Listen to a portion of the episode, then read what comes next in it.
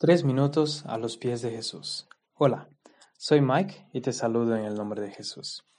Hace unos días leí un pasaje que he leído muchas veces, pero que una vez más tuve la oportunidad de ver la palabra siendo viva y mostrándome algo que aún no me había fijado y quiero compartirlo.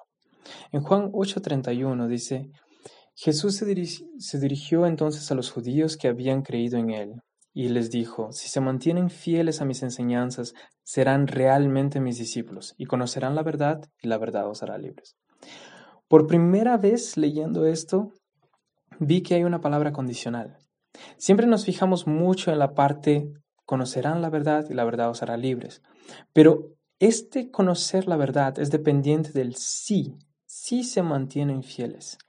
Lo que da a entender que la verdad no simplemente llega como un pelotazo a la cara y te cambia, pero la verdad y el ser libertos viene de la condición de mantenerse fieles en las enseñanzas de Jesús. Y en el mantenerse fiel en las enseñanzas de Jesús, llegaremos a conocer la verdad y entonces seremos libres. ¿Y entonces libres de qué? Jesús aclara esto después, libres del pecado. Lo que quiere decir que en esta vida tenemos sí que ser libres del pecado. Del versículo 34 al 36 él dice, ciertamente les aseguro que todo el que peca es esclavo del pecado. Respondió Jesús, ahora bien, el esclavo no se queda para siempre en la familia, pero el Hijo sí se queda en ella para siempre. Así que si el Hijo los libera, serán ustedes verdaderamente libres.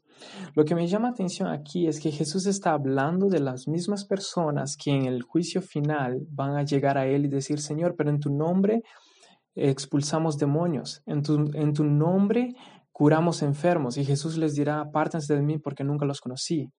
Él está hablando de personas que son esclavos, personas que están en la casa, entonces caminan en la casa, comen dentro de la casa, pero no son de la familia, son esclavos. Y en el día final Dios va a separar los que son de la familia y los que son esclavos.